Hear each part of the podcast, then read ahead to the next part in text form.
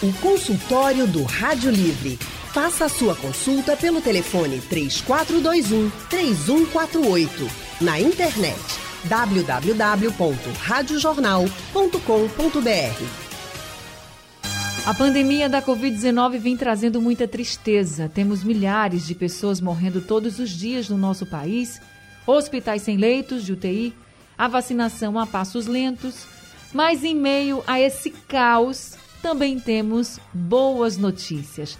São histórias de pessoas que estão vencendo a Covid-19, a vacina que está fazendo efeito e a diferença.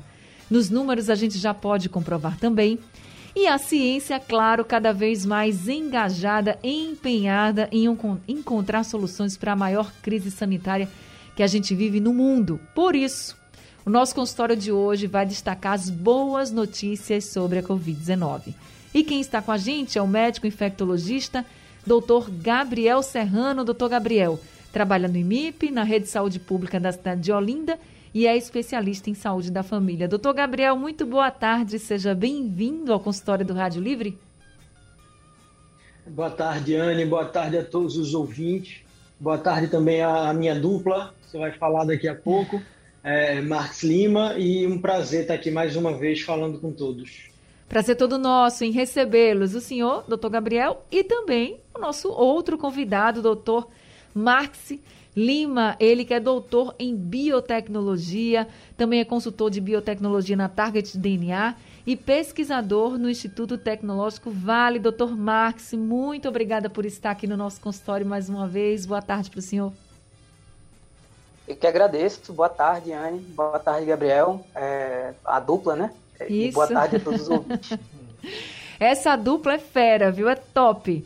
E para começar, vamos logo falando com o Dr. Marx sobre a descoberta dos cientistas de que a imunidade ao coronavírus pode persistir por anos. Essa notícia foi publicada no The New York Times. E, doutor Marx, esse estudo foi em pessoas que já tinham tido a Covid e se vacinaram, né?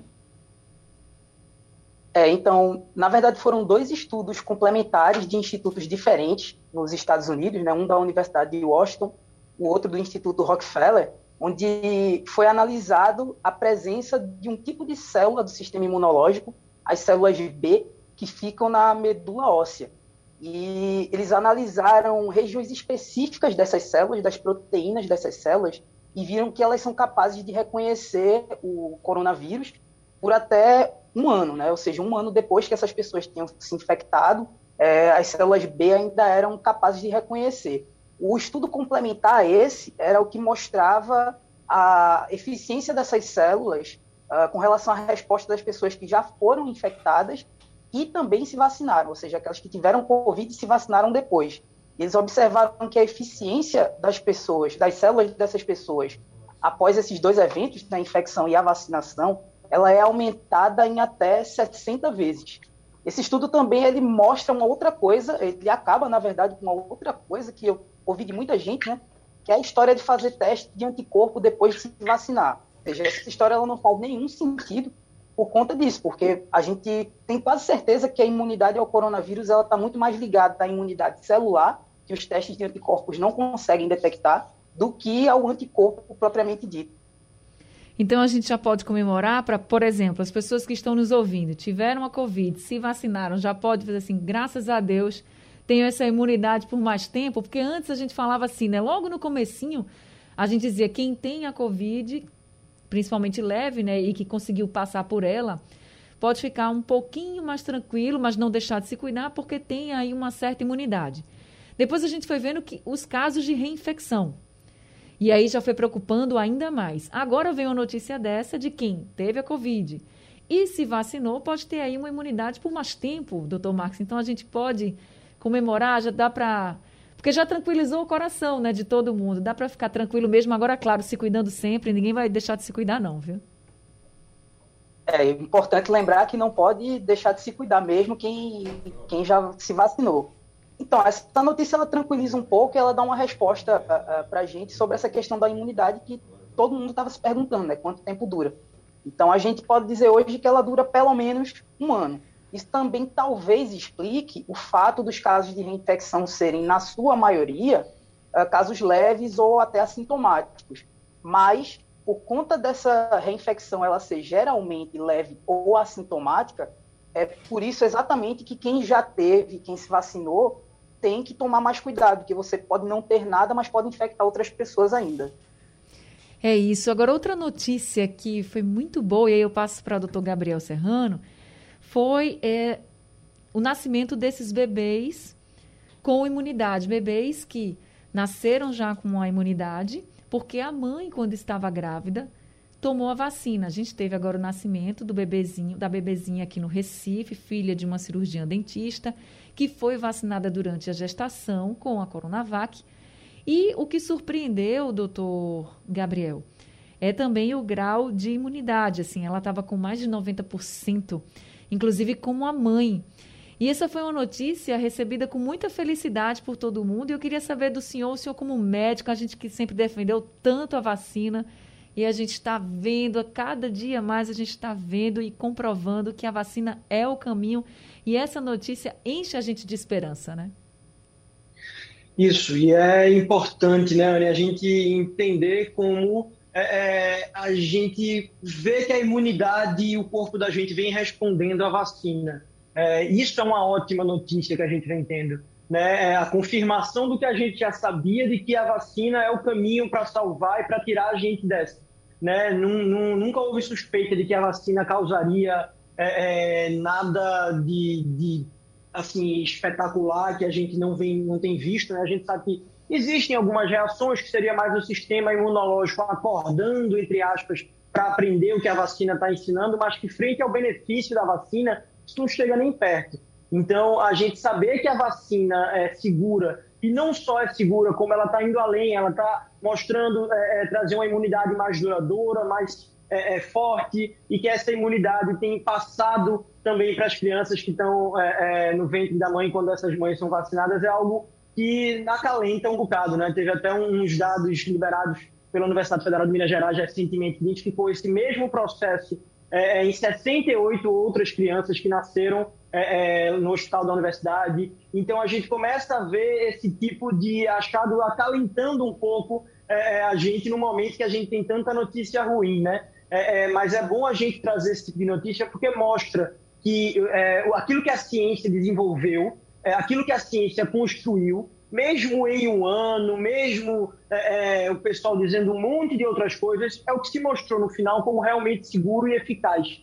Né? É, inclusive, essa criança aqui de Recife, a mãe dela foi vacinada é, é com duas doses da Coronavac, da vacina chinesa, como algumas pessoas chegaram a chamar no começo, é, mostrando que não depende de onde vem a vacina, não depende de, necessariamente do método que essa vacina foi desenvolvido e que todas as vacinas que estão disponibilizadas para a população mostram-se, sim, seguras né, e eficazes também. Essas vacinas têm mostrado a diferença e a gente viu isso mais recentemente no Brasil, na cidade de Serrana, como você falou, onde 95%, da população, 95 da população é, imunizada levou a, a, uma diminuição de 95% no número de óbitos. Né, e, consequentemente, de internamentos e de outras complicações. Isso mostra é, é, como a vacina é o principal caminho para a gente sair dessa. Doutor Gabriel, o senhor que está sempre na linha de frente com os pacientes, atendendo muita gente, o senhor vem percebendo também que está crescendo o número de pessoas com vontade de, de se vacinar? Graças a Deus, sim. É, eu trabalho com uma população que, né, por causa de comorbidades, vem sendo imunizada durante todo esse último mês. É, e isso é, me deixou muito preocupado no início, porque eu vi a negação de alguns pacientes, viu medo. Não, mas o povo fala isso, mas na rua estão dizendo que está morrendo gente tomando a vacina. Não, morreram foram quase 500 mil pessoas até agora porque não tinha vacina ainda, né? Porque não foram vacinadas. Ninguém morreu porque tomou vacina, mas muitas pessoas morreram porque não tomaram. Então, essa coisa de ah, o povo diz isso, o povo diz aquilo, eu vim tal lugar.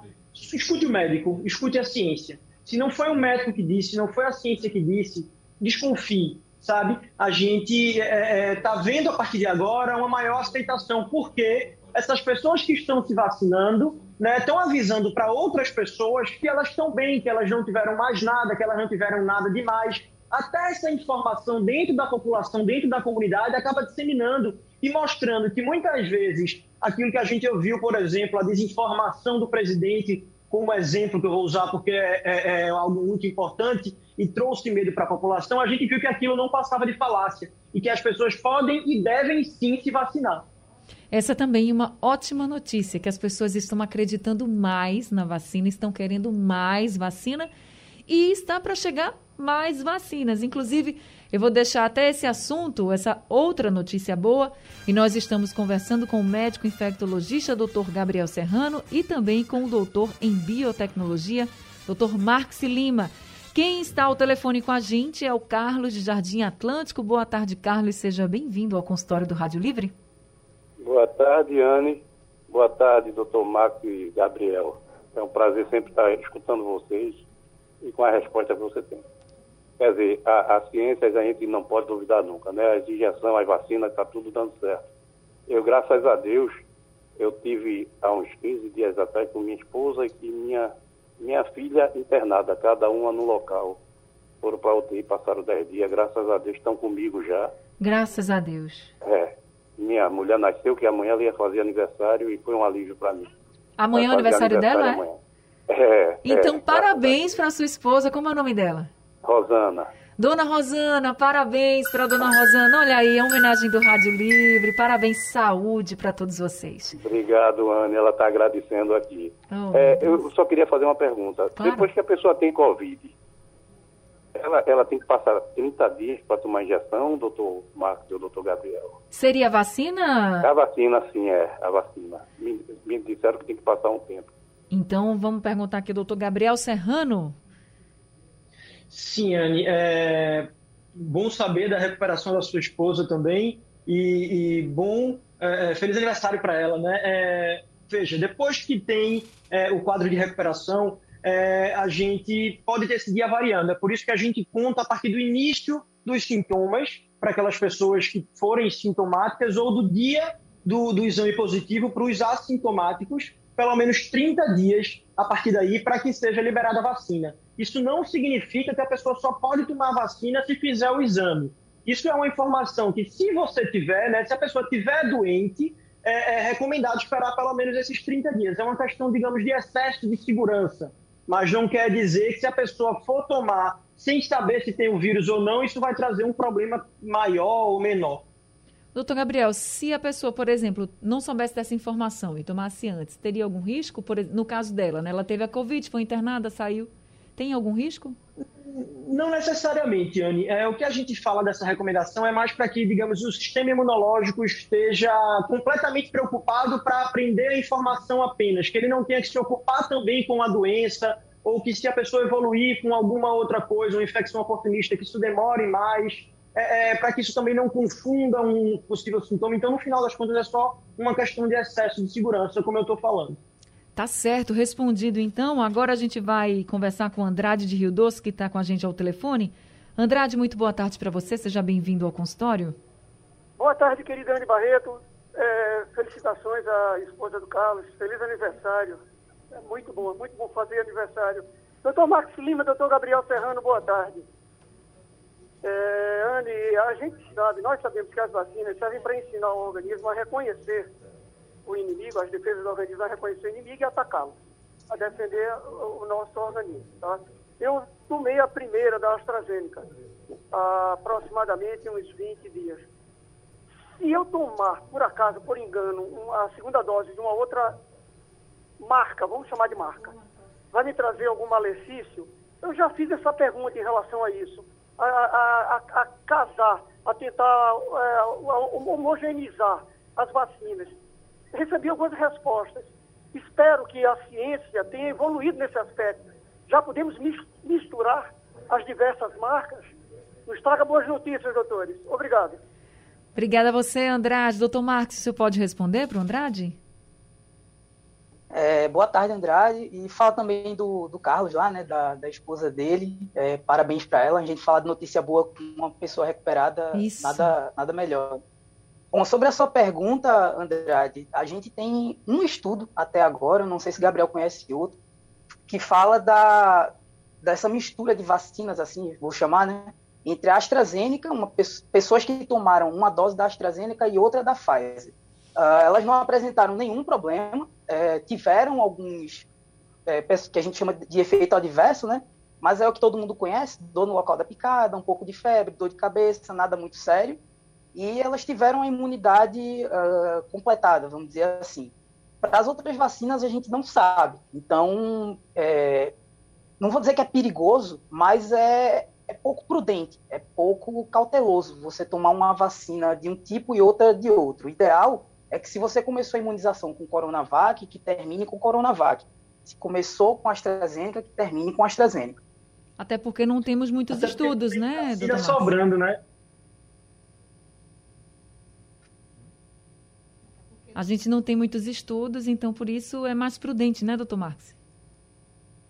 Perfeitamente, é, exatamente. A gente tem um estudo que eu conheço até hoje, foi conduzido pelo, pelo governo britânico, é, há pouco tempo até. É, e aí, como o Gabriel falou, a gente não tem muita vacina disponível, né? Então, não dá para a gente ficar fazendo essa mistura de vacina e, e achar que tá tudo, tá tudo ok. Né? Tem que, é, tem que conheço... seguir a corretamente eu conheço realmente esse estudo apenas, Marx, e um braço dele espanhol que viu o mesmo resultado. É, não vi nenhuma, nenhuma outra informação em relação a isso. E outra coisa é que a gente não tem vacina sobrando, né?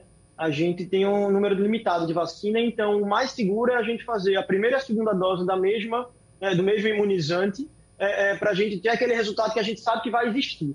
Então, é, esse é o mais adequado. Nós estamos conversando com o médico infectologista, Dr. Gabriel Serrano, e também com o doutor em biotecnologia, doutor Marx Lima.